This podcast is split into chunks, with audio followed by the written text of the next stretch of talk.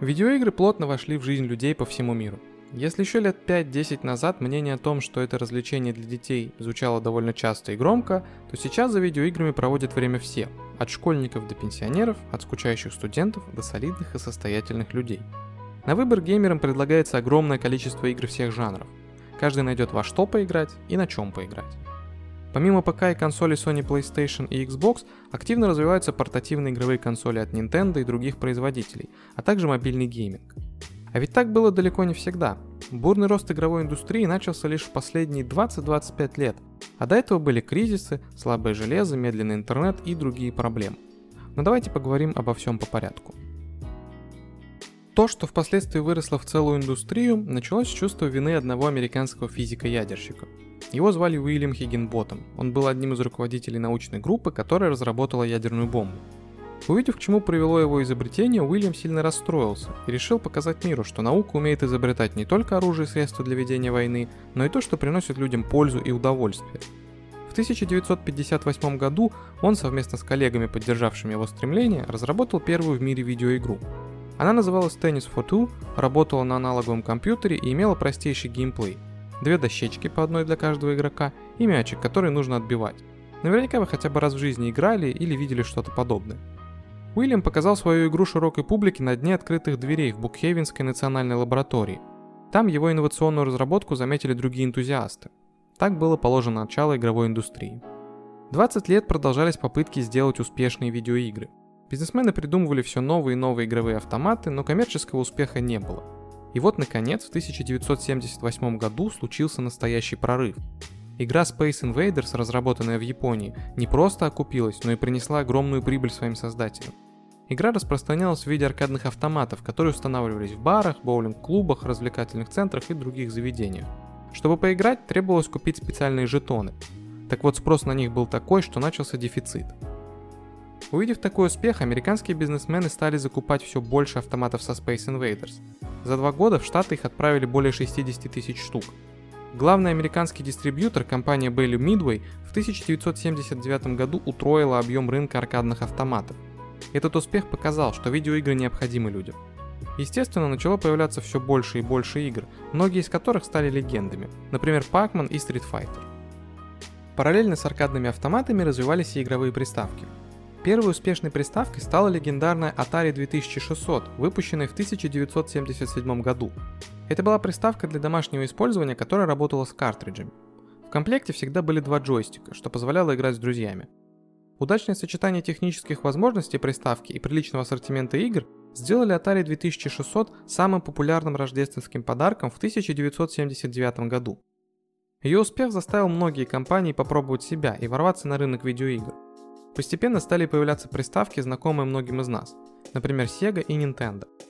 Как раз в период расцвета игровых приставок, когда вышла знаменитая Sega Mega Drive, Советский Союз стал активно общаться со всеми странами мира. Советские, а потом и российские любители видеоигр получили доступ к приставкам, которые сразу стали символом геймерского успеха. Если у тебя была Sega, ты становился королем своего двора. Попасть к тебе в гости хотели все друзья и одноклассники, родители которых не могли позволить себе такое недешевое удовольствие, как приставка. Именно плачевное финансовое положение большинства жителей нашей страны и стало причиной, по которой рынок приставок быстро заполонили более дешевые копии удачных моделей. Дэнди, например, которая была одним из самых желанных подарков для любого пацана на территории СНГ в 90-х, по сути являлась копией NES, собираемой в Тайване из китайских комплектующих. Такими же клонами являлись Сюбар, Кенга и многие другие знаменитые приставки. Довольно быстро клонов стало больше, чем оригиналов, так что приставки стали более доступными – Каждый школьник мог после уроков поиграть в Контру, Battle City или Battle Tots, пока не пришли родители. А если у него дома не было приставки, легко было напроситься в гости к тому, у кого она есть.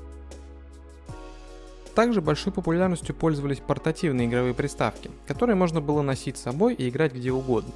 Безусловным лидером в этой сфере была Nintendo со своими приставками Game Watch, простенькими карманными устройствами, которые поддерживали только одну игру – 1980 по 1991 год было продано 43 миллиона этих приставок. После такой популярности портативные консоли получили развитие. Появились модели со сменными картриджами. Можно было взять с собой несколько таких картриджей, которые были каждый со своим дисплеем, подключать их к основному устройству контроллеру и играть в различные игры. Впрочем, в странах СНГ подобная штука больше известна под другим именем – электроника. Как это часто бывает, самой удачной оказывается схема взять чужое, слегка изменить и выдать за свое. Все ведь помнят волка из «Ну погоди», который ловил яйца в корзину. А никто не задавался вопросом, почему волк вообще этим занимается. Потому что этим занимался волк в оригинальной игре от Nintendo. Наши умельцы немного изменили изображение героев игры, засунули все это в свой корпус, и вот перед нами легенда, о которой с ностальгией вспоминают до сих пор. Примерно в одно время со всеми приставками развивался и ПК-гейминг. Правда, поначалу это было совершенно не то, что вы могли себе представить. На заре персональных компьютеров вычислительные мощности, да и вообще технические возможности этой техники были очень слабыми. Изначально вычислительная техника вообще не предназначалась для широкого использования обычными людьми, а была доступна лишь в университетах и лабораториях ученым. Но даже в это время появлялись игры. Например, известный всему миру Тетрис был разработан сотрудником вычислительного центра Академии наук СССР Алексеем Пажитновым. Когда компьютеры стали доступны обычным людям, игры уже были довольно распространенным развлечением. Истоком ПК-гейминга можно назвать игры в жанре текстовых приключений. Когда у компьютера все еще не было достаточной возможности, чтобы выводить полноценную графику и воспроизводить звуки, люди просто читали текст, повествующий им сюжет игры с экрана, а затем вводили команды с клавиатуры. Сейчас это может показаться странным, но ведь нет лучшей графики, чем наша фантазия, так что любители видеоигр тех времен не жаловались. Кстати, такие игры до сих пор популярны у определенного круга людей. Очередной этап распространения видеоигр наступил довольно быстро. Нетрудно догадаться, что связан он был с появлением интернета. Когда появилась возможность наладить связь с любым человеком через всемирную паутину, разработчики игр сразу принялись использовать это в своих проектах. Еще до интернета было немало игр, которые позволяли играть с друзьями, используя локальную сеть. Но возможность поиграть с человеком из другого города или даже страны, конечно же, захватывала куда сильнее. В конце 90-х интернет стал достаточно быстрым, чтобы использовать браузер в качестве полноценной платформы для игр. Онлайн-игры с собственным клиентом тоже появлялись, но браузерные поделки были гораздо проще в разработке, так как браузер являлся полноценной оболочкой как для разработчиков, так и для игроков. Чтобы поиграть, не требовалось скачивать никаких дополнительных программ, а браузер был у любого пользователя ПК. Это и стало залогом успеха браузерных игр. Особой популярностью браузерные игры пользовались в России и Китае, так как в 90-е годы обе страны сильно отставали от развитого мира в плане железа. И вот, наконец, интернет стал неотъемлемой частью жизни большинства людей. Все эти люди хотели общения и развлечений, и чтобы все это было в одном месте с комфортом, понятным интерфейсом и удобством. Так появились социальные сети. В середине 2000-х аудитория соцсетей росла бешеными темпами. Миллионы людей переписывались друг с другом, выкладывали свои фотографии и все так же хотели играть. Разработчики игр быстро поняли, что тут стынет горячая аудитория, поэтому стали появляться первые игры для соцсетей, так называемые социальные игры. Это те самые приложения, из которых вам постоянно приходили уведомления типа «Эй, дружище, мне не хватает кирпичей, чтобы построить сарай на своей веселой ферме. Перейди по ссылке, чтобы подарить мне кирпич». Темпы роста таких игр часто превышали 200% в год. Если ты встречал человека, который активно пользуется интернетом, можно было с уверенностью сказать, что он залипает вечерами в одну из социальных игр. В соцсетях до сих пор можно найти группы и сообщества, посвященные той или иной браузерной игре. В них люди обмениваются внутриигровыми предметами, просят друг у друга помощи в прокачке и всячески кооперируются. Однако развитие технологий все ускорялось и ускорялось, железо становилось производительнее, интернет дешевле и быстрее, и вскоре социальные игры, да и в целом почти все браузерные стали умирать. Им на смену пришел еще более простой и доступный формат гейминга. Наконец мы подошли к тому, о чем спорят и говорят именно сейчас. К тому, что развивается и захватывает все больше игроков по всему миру. К мобильному геймингу. Относиться к мобильным играм можно по-разному, но факт остается фактом. Никогда еще видеоигры не были так доступны, как сейчас. За последние 10 лет с момента своего появления смартфоны и планшеты почти догнали ПК и консоли по производительности. Многие игры портируются на телефоны и планшеты без особых проблем. Да, урезается графика, физика, некоторые возможности, но кого это волнует? Ведь в обмен на качество игроки получают доступность. Теперь играть можно когда угодно и где угодно. Достаточно запустить любимую игру на телефоне.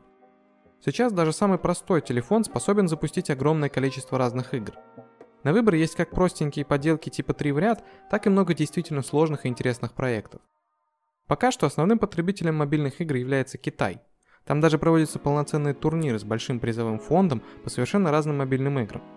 Остальной мир тоже не отстает. С каждым годом начинает играть все больше и больше людей. Даже те, кто раньше считал игры бесполезным занятием, устанавливают что-то простенькое на свой телефон и залипают стоя в пробках, сидя в очереди или в транспорте.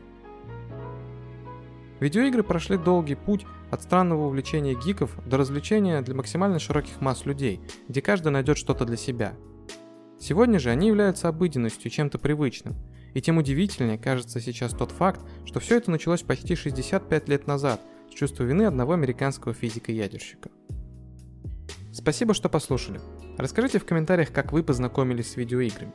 Может вы олдовый геймер, который застал первые приставки, или начали играть уже во времена расцвета ПК-гейминга. Делитесь своей историей и не стесняйтесь поправлять нас, если мы что-то сказали не так. А также не забывайте делиться нашими выпусками с друзьями и ставить лайки. Это очень помогает нам в развитии и продает сил. Всем пока!